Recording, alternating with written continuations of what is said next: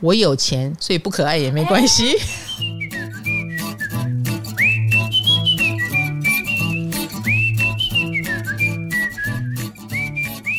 嗨，大家好，我是唐启阳，欢迎来到我们唐阳鸡酒屋。我们今天要讲的就是都市传说了，因为美轮明宏的关系，因为美轮明宏这一次在台湾大流行、大爆发，嗯、有点奇怪哈。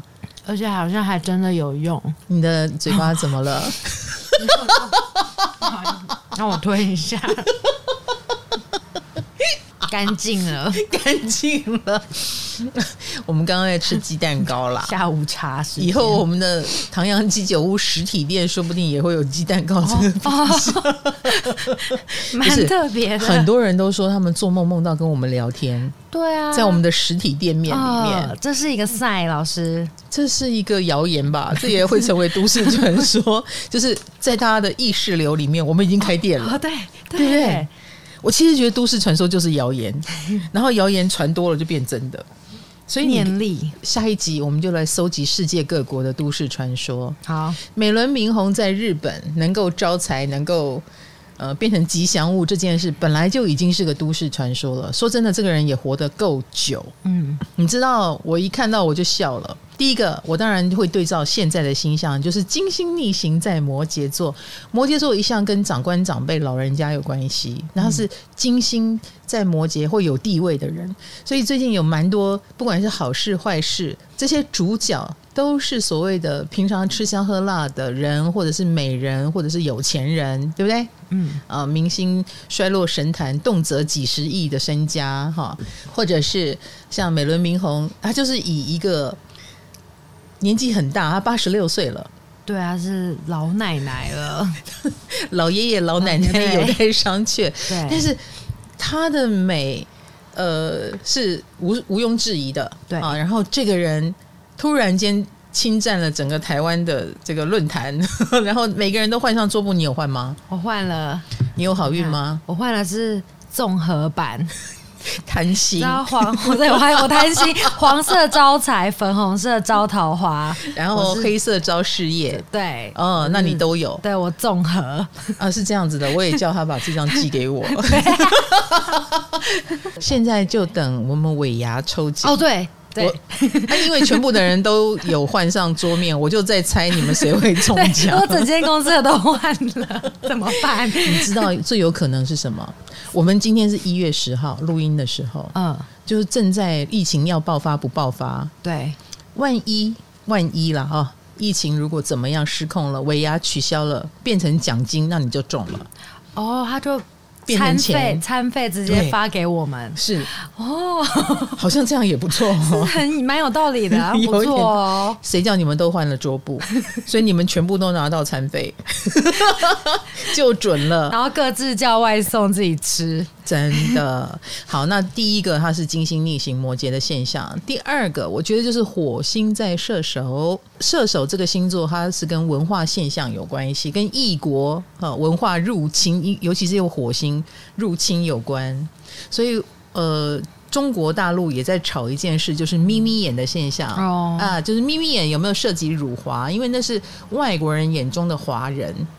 那真正的华人不觉得自己是这个长相，哈，所以中国也在炒这个话题，就是在火星射手的时候，那火星射手一个外国的美轮明宏日本人嘛，突然间变成在台湾很当红的一个都市传说，对，哎，这个也是文化入侵的一种，哎，对耶，你们为什么不相信放唐老师的桌布？对啊，为什么不放唐老师，要放美轮？那我就告诉你。我还不够老，你八十六岁的时候，对对对，你知道我第三件事，我看到八十六，我马上就 sense 到这件事了，天王星回归，为什么？什么意思？哈哈，因为美轮明宏就是出生在上一次天王星在金牛的人，哦，天王星每七年换一个星座，嗯，所以他要走十二个星座，必须花八十六年，哦。所以这个人八十六岁的时候是他天王星回归的时候，哇！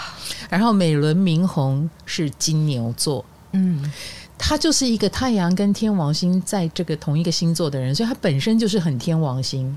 他就在天王星回归的时候，哎，成为一个可以突破国界，从日本，从他曾经是日本都市传说的这个象征，延展到海外。嗯，那当然也有一个契机了，契机就是我说过了，金星摩羯逆行不就是带动复古风吗？对，最近最夯的剧就是复古的《华灯初上》。然后，因为里面出现了宝宝这个角色，吴康仁，对，然后他就说：“哎，因为他是长脸型嘛，就跟美轮明宏蛮像的。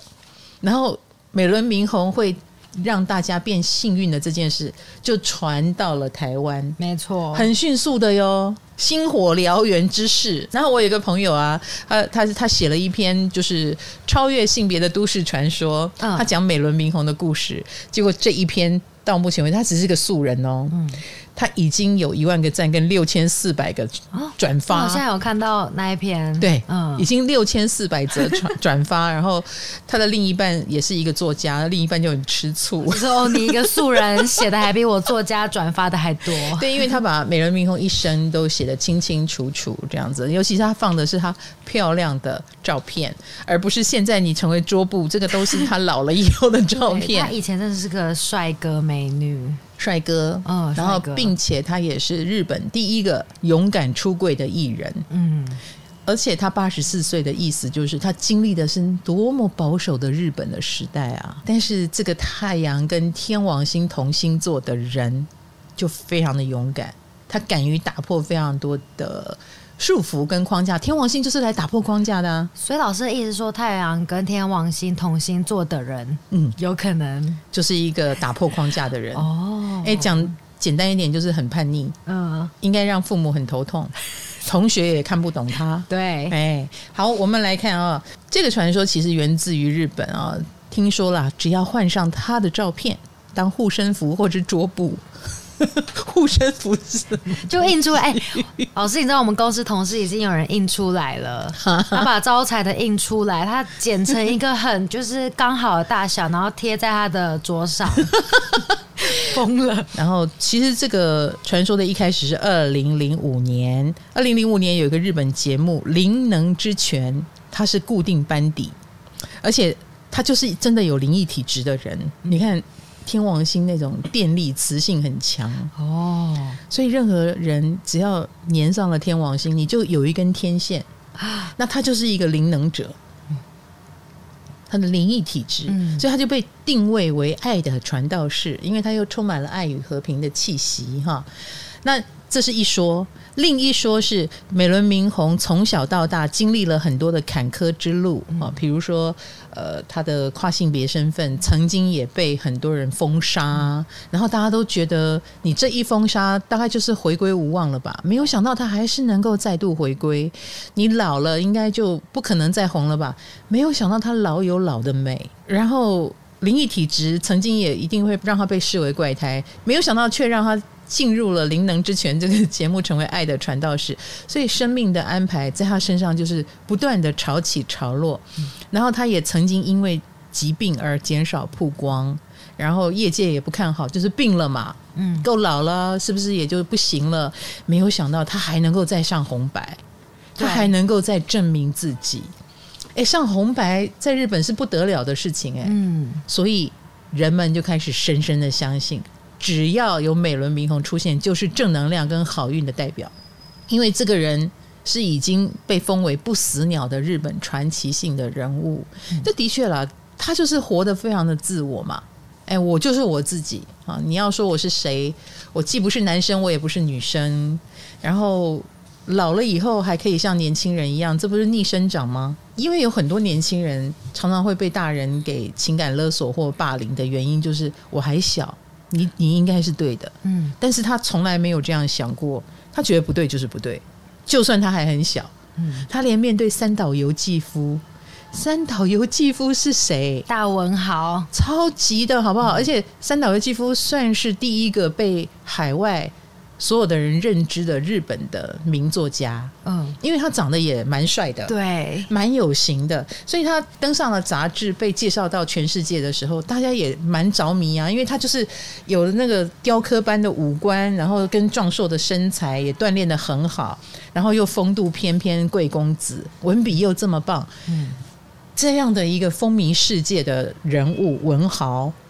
对美轮明宏示爱，美轮明宏可以不鸟他。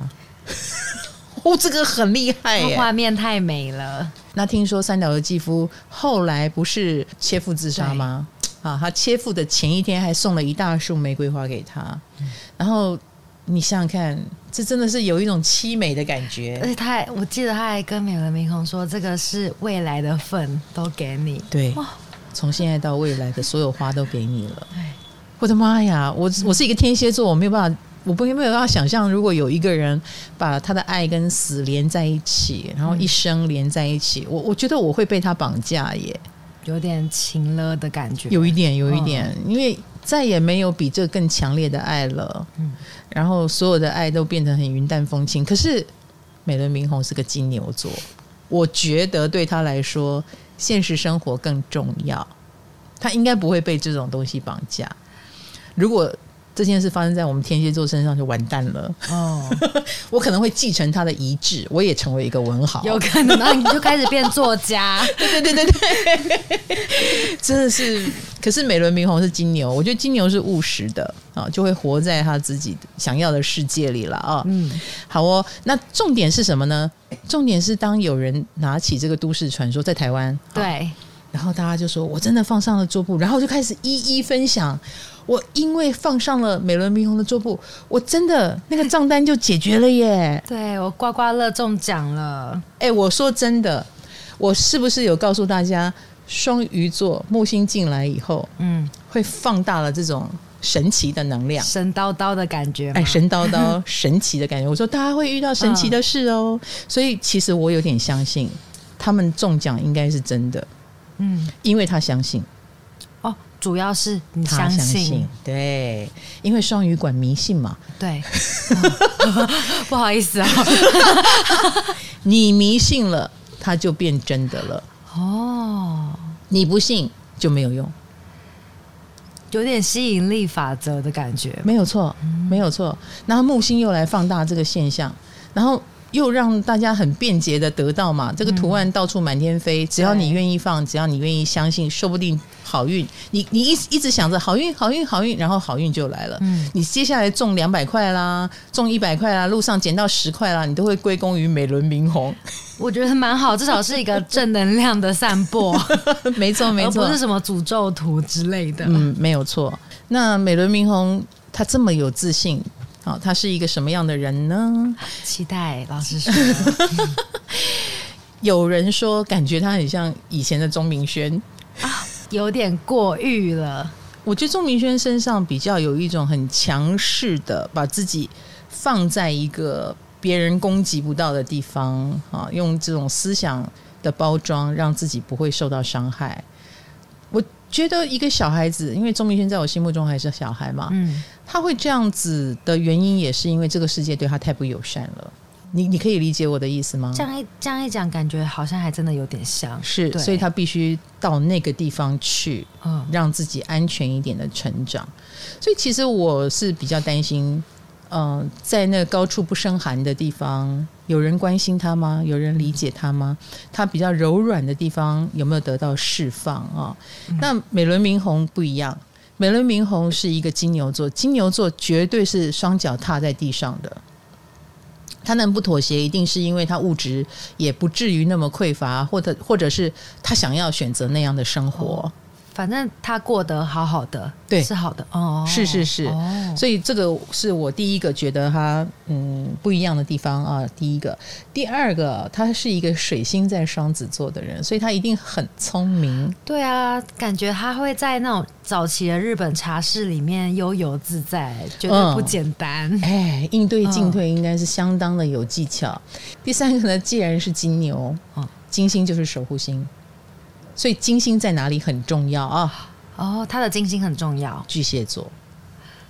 所以，所以啊，他很懂得呃让别人安心的事情。他是一个能够安慰人的人，包括现在你把他当成一个桌布，嗯，然后你就相信自己会发财，自己事业会顺利，这也不就发挥了他。让人安心的力量吗？嗯哦，然后他以他如果要贤惠，他一定可以很贤惠，对，很照顾别人哈。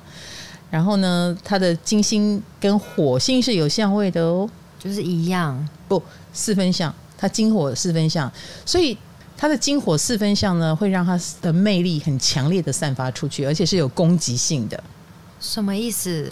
就是这个人一站出来就光芒四射，哦、一站出来很可能就抢到了所有人的目光。我们说的攻击性嘛，或非常的吸引人，然后让别人黯然失色，让别人。的目光焦点都被抢走，比如说所有的人的男朋友都看他，这样不就很危险吗？有一点就是出头鸟的感觉。哎，对对对对对，他就是一个出头鸟。嗯，然后他的金星还跟天王星有相位，所以大家喜欢的他不喜欢，大家不喜欢的他喜欢。哦，他不喜欢三岛由纪夫。哎，对对对对对对对对对，人家应该要喜欢的他不喜欢。哇，好有魅力的人哦！哎，忽然间你就可以感觉到了哈。嗯，可是这个人一定也很孤独。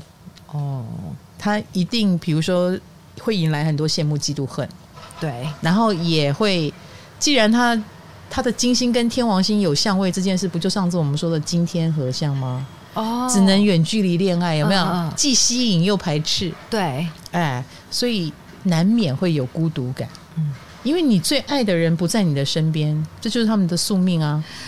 然后我们来看看他的命运，哈。他十岁那一年，第二次世界大战，你能想象你十岁的时候世界发生大战吗？而且日本那个时候是参战国家，哈，嗯、那不就两颗原子弹结束了他们的战争吗？对，他是长崎原爆的受害者，嗯，虽然他没有受伤，但是他一辈子都有辐射的后遗症，像不像有天王星？就很不平凡的童年。是的，他的守护星跟天王跟火星都有连结，所以他一生一定是坎坷的。嗯，嘿，坑坑巴巴又火星，火星有攻击性嘛，也会攻击到他。他长大了以后，他的爱有攻击到别人，他的美有攻击到别人，但是别人也会攻击到他啊。然后他小时候就已经受到了辐射的后遗症困扰。而且家里本来很富很富裕很有钱，但是也经历了破产、露宿街头的命运。你看那个火星跟天王星，为什么要这样搞一个人？命运就是这样啊。嗯、那高中就休学了，就进入茶室去表演，来开启了他的演艺事业。而且他那个时候接触到海外的一些杂志，里面有那种变装、雌雄莫辨的装扮，嗯、就被启发了。他就觉得，我为什么一定要？我是什么性别就什么样子，我也可以来扮成女生啊！而且她很漂亮嘛，对，扮成女生以后就不得了了啊！无视所有的反对声浪，在一九六零年代的日本，大胆的以雌雄莫辨的装扮示人，哈，还出柜。对，我就是喜欢男生。他在那个时候日本有多保守？就是，然后他还穿紫色的衣服。他真的好天王星哦，头发也染成了紫色。那个时候银座哈，很多茶室都在银座嘛，就大为流传。银座出现了一个紫色的妖怪哦，你敢吗？我问你，卡罗，你其实水星在水瓶，你也蛮某种程度你也蛮大胆的，我蛮能理解他的耶。好，所以这个天王星吓死所有的人了哦，即便是在银座，即便是在茶室哈。他的大胆作风当然就会被当时的保守日本社会排斥，就摧毁了他所有的演艺事业。那有一天，有个日本记者采访完他，还警告他哦，出柜是会毁掉事业的。就是记者是好心啦，嗯、但他就说：“你就写吧，我又没有杀人放火。”因为就是他不介意记者写他出轨的事，嗯，而且他从来没有改变他的想法。我觉得这就是天王星很强的人。呃，第一个，他太阳跟天王星是同一个星座；第二个，他的守护星跟天王星是有相位，而且很靠近。所以他，他呃，也许在他的心目中，你们觉得很重要的事，他觉得不重要。嗯，比如说什么摧毁事业，在他看来，摧毁就摧毁啊。嗯，那个也不重要啊。事业，我到哪儿都可以有事业，就有。对，所以他能够做别人不能理解的事，是因为他从头到尾就不觉得你觉得好的东西。是好，太帅了，太帅了，崇拜。诶，不像我，我觉得我就有点逊，我也想反叛，但是妈妈说结婚才对，那我不觉得。可是我为了先满足他的对，哦、我还是去结一次婚看看。嗯，没有啊，不是结一次看看啊，结了后来离了，啊，没有看看。这句话很奇怪，对，就是我回忆我的人生轨迹，我毕竟还是去遵循了主流价值，最后才叛逆，哦，算比较柔性的。虽然一早我就看出来不对劲，哦，不应该走这条路，不适合我，可是我还是没有忠于自己的内在，算。没有硬碰硬的那种感觉，对，对，有一点没有胆量。那美轮明宏就相当的有胆量，嗯，这样的他让那个时候的三岛由纪夫为他着迷。他他的作品《黑蜥蜴》里面有一个反串角色，也是美轮明宏演的。然后一直到现在，他仍然是日本社会很离经叛道的人。到现在哦，都已经八十六岁了，都八十六岁都不好好休息。社会如果发生什么事情，他还是会站出来讲话，嗯，然后让大家吓一跳。对，而且啊，他也启发了后面那个有一个日本艺人叫美川宪一，有没有？哦，也是男生，然后打扮成女生的样子。然后能够穿着很华丽的衣服，也上了好几次红白这样子。哦，对，就是这种很夸张的，然后很华丽的风格，后继有人，就启发了后面日本有时候在次文化方面的表现，就接受度超过我们东方人的认知。对耶，他们应该也贡献了一点。对，我觉得美轮明宏这方面贡献良多，就是。让这个文化更自由蓬勃的发展呀，所以他为什么会成为都市传说呢？就是因为这样的关系啦，而且他有非常非常多的金句，我很难想象真的讲出来耶，就是我天生就是一个发生奇迹的体质。哎，我是说真的，他真的知道哎，他应该不知道他的星盘，但是从星盘可以看出他的振动能量频率都是很强的，所以他说的很对，他就是发生奇迹的体质。嗯、所以各位，如果你的天王能量很强，请你深深的相信你是一个发生奇迹的体质哦，就是他们会走到谷底，但是不用担心。会起来，你不要乱讲话。什么叫他们会走到？不是，我讲的是美轮明宏啊，不就这样吗？人生就是一个曲线图。呃，应该这么说，他们身上就会有非常多的天王星的裂变，裂变，哎，裂变。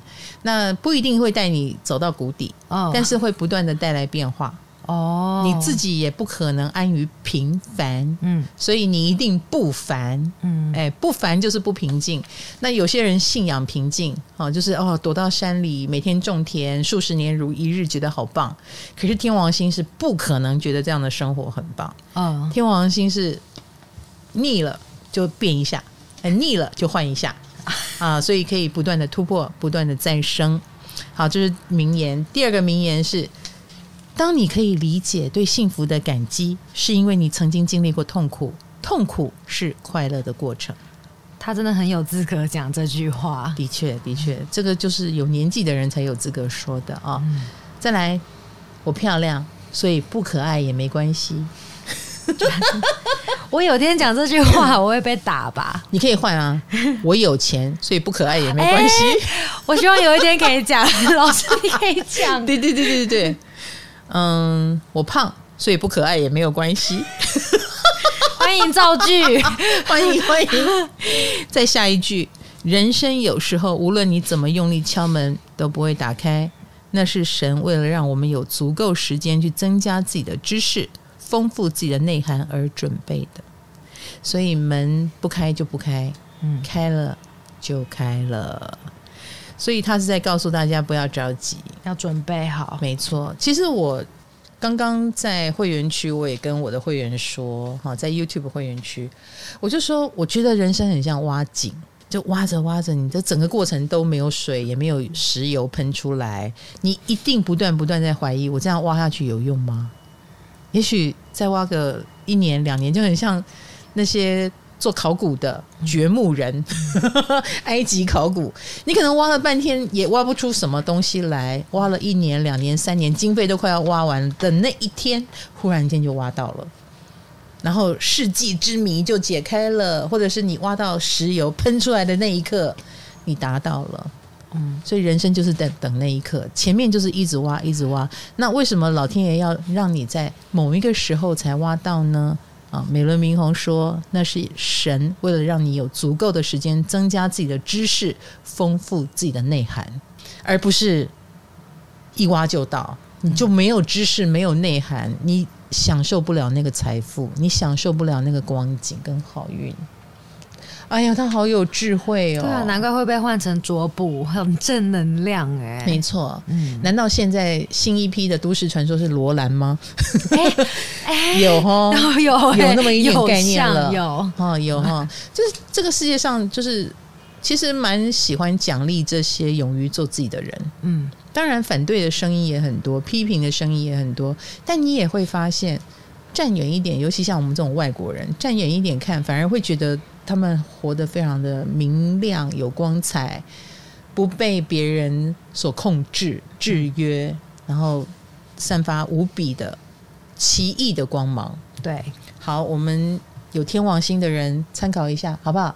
以成为都市传说为目标活下去。那讲到都市传说，我其实就觉得是一种迷信，而且迷信这种东西，只要讲的煞有介事，勾起了人们的。同理心或恐惧感，或者是你掉进了他的漩涡，好听哎，你就进去了。很多都市传说啊，我很小很小的时候的都市传说就是什么拨十个零，你就会打到一个不知名的电话。嗯、我们那个时候讲的是打到阴间去，对，通往地狱的电话。那你知道我们古代，我曾经经历过那个拨号时代，嗯，就真的转盘，哎，那个零。就是最后一个号码这样转，哒哒哒哒哒哒哒弹回来，再一个零，哒哒哒哒哒哒弹回来。你以为我没有试过吗？我试过。如何有打到吗？我打到第九个，我就不敢再打。因为，我真的很怕打到，我真的超怕的。我心里想，我干嘛跟自己过不去？你万一通到了，然后挂不掉怎么办？我想很多了。哦，小时候就蛮会想的。本本人比较谨慎，嗯，然后我就没有不敢。然后那个时候传说还很多，什么削苹果，你再去多找一点。我们下次来做一个真正的都市传说哈。那当然，我们这里也有一些小都市传说。第一个北车，北车的鸟人让你走不出去。哎，呃，我因为我后来就发达了，我就不搭捷运。哦哦，好的好的。我大概有有十年没有搭捷运了吧？那老师，你可能没看过鸟人。对呀，我刚刚看到你给我的照片，这是一个真的人戴一个头套吧？不是，他是雕塑，他是他那个身体也是雕塑，对，他是装置艺术，他就这样摆在那里。对，他算是有。很像日本的忠犬八公的那个地标的存在，很多台北人约台北车站啊，就说哦，我们约在鸟人见，通常都会知道在哪里。咦，那现在还在吗？现在他在。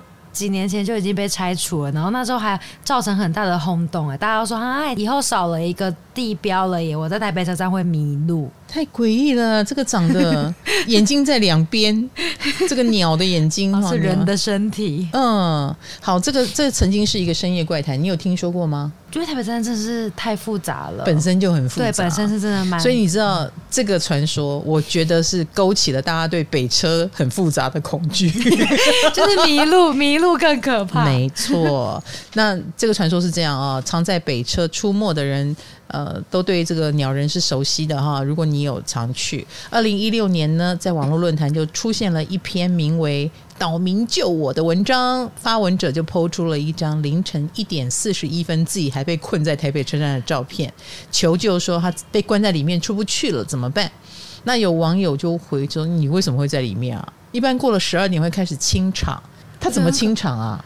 他又不能关起来。我，我没有待过，待到被清场过耶。北车不是这里会通到，比如说高铁那里会通到地下卖场，有铁门吗？有有，一般来说是有。可是我觉得台北车站的。出口太多了，太多太多，哎呦这么大，总会落掉个一两个人被卡在里面吧？嗯，那大家就关心说，怎么会这样呢？你你怎么没有被清场清出去？然后就说叫他报警。那更多的网友就说了，请你小心那个鸟人装置。哎，凌晨一点四十一分这样子，我会很害怕耶。那么大的地方，人来人往，曾经，然后现在三更半夜。好可怕，是不是？对啊，白天阳气多重，嗯、晚上阴气就多重。真的假的？还有还有还有，你有没有听说过越是地下越阴？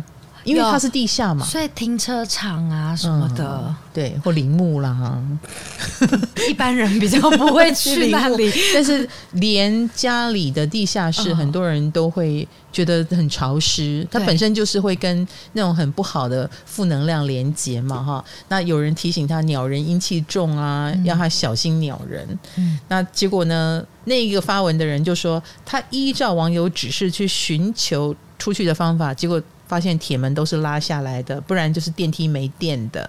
每卡住一次，他就会发文告诉大家，哈，他卡在哪里。嗯，这是他贴的照片呀。然后看起来电梯都黑黑的，楼梯口也黑黑的，都很难走出去。然后几分钟后，他又发出了一条不明所以的回文，就是乱码这样子 倒，然后。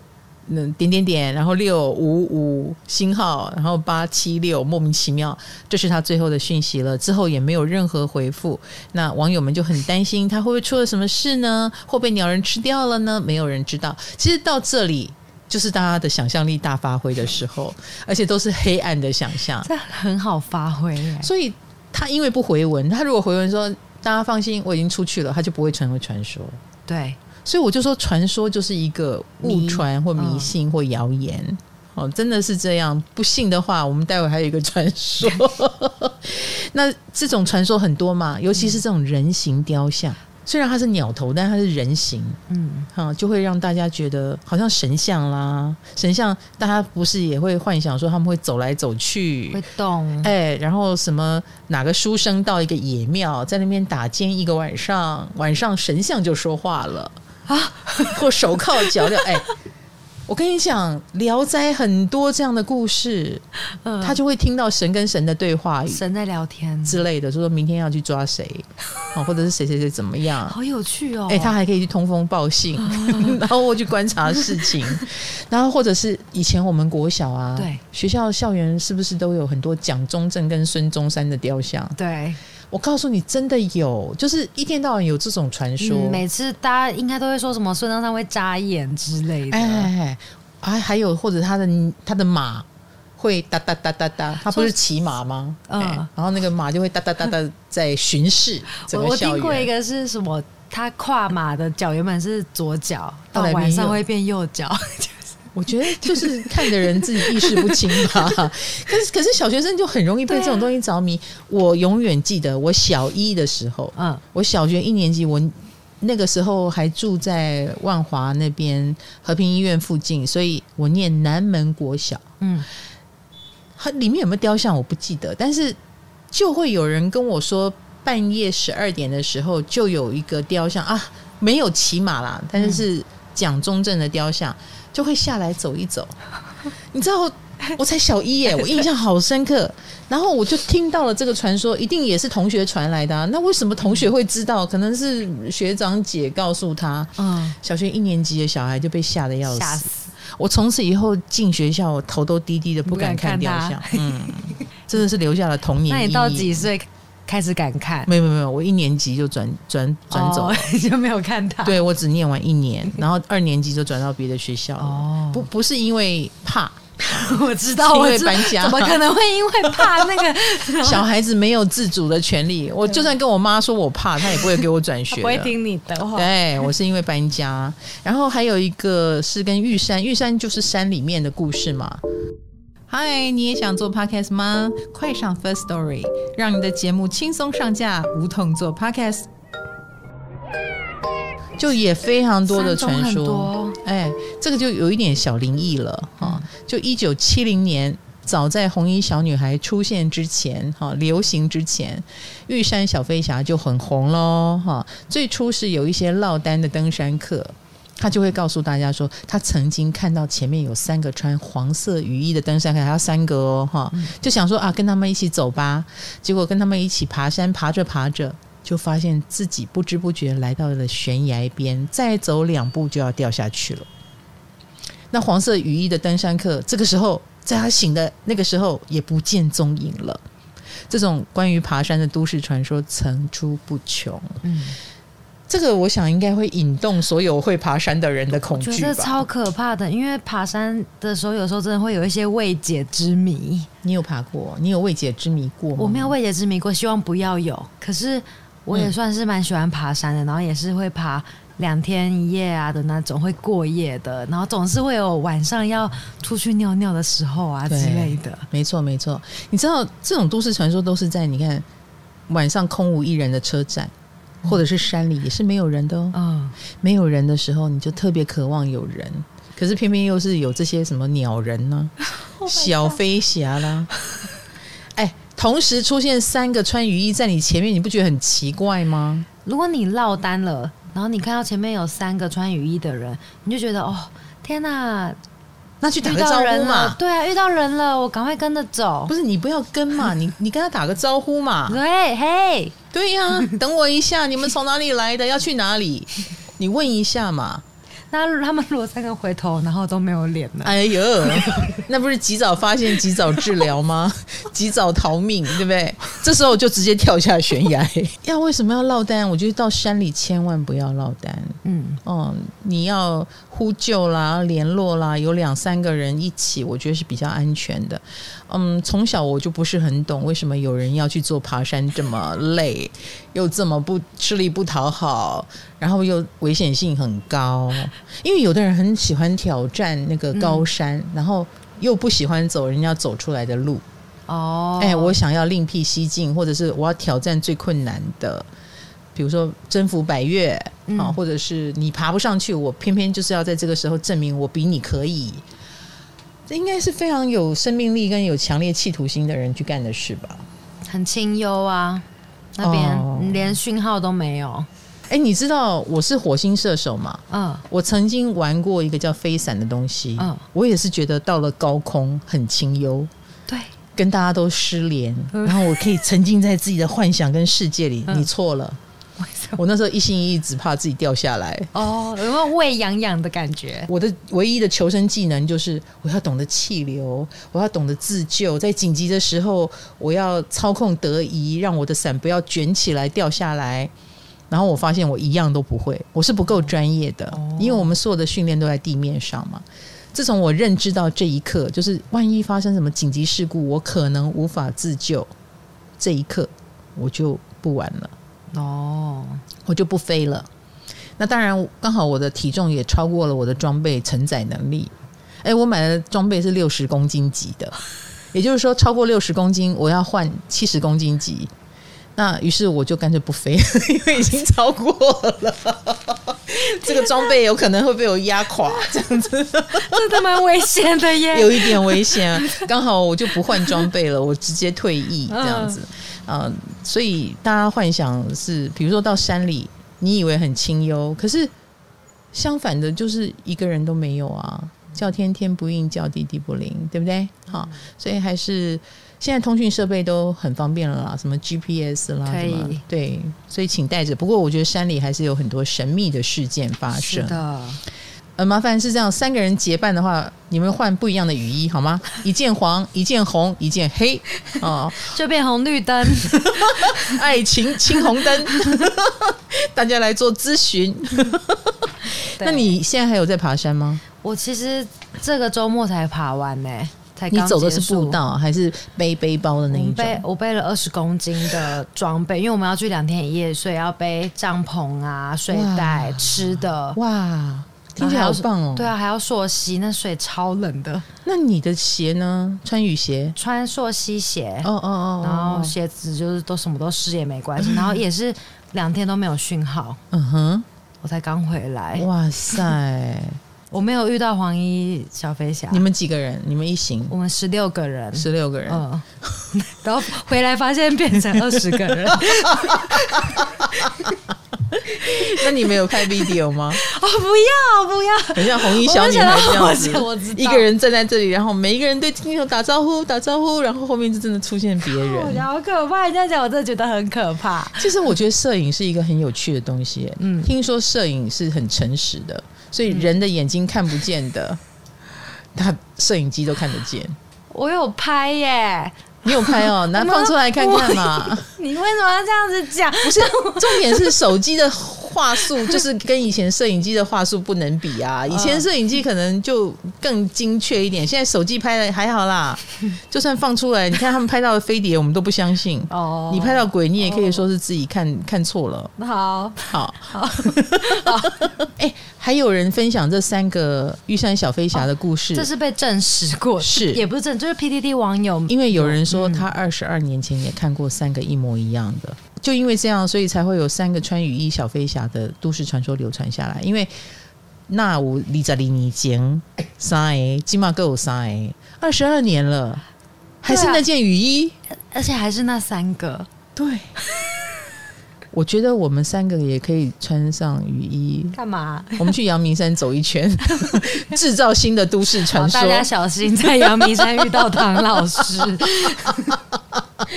OK，所以都市传说这个东西，在我看来了啊，就是因为真相不明，所以就越传越离谱，越传越像真的，然后它在我们的心里就生根发芽，就是这么的一个玩意儿。嗯，所以有很多不信邪的人就想破除迷信，嗯啊，然后只是说，通常你会发现，就算有人站出来说不是。啊，我就是那三个雨衣中的一个，就算有人站出来这样说也没有用，因为大家更着迷于相信有，嗯嗯，就我我愿意相信有这个都市传说，神秘的力量，哎，好像这样子还可以让我们人生有一点滋味啊，有一点想象的空间。嗯，都市传说就是这样，所以美轮明宏到底能不能帮你招财，能不能帮你事业成功，也帮你招桃花，我不知道，但是你相信有。就有可能，就有希望。其实美轮明宏身上就是天王星的力量。嗯，你想要像他一样，那你就天王星一点，酷一点，不畏世俗一点，勇敢一点，然后无所谓这些框架。我相信你就能够活出你的风采。这是美轮明宏星盘告诉我的启发。OK，嗯，好啦，今天的唐阳鸡酒屋跟大家聊了一下。都市传说也聊了一下美轮明宏，希望有带给你一些感知或启发喽。我们唐阳鸡酒屋下一次见了，拜拜。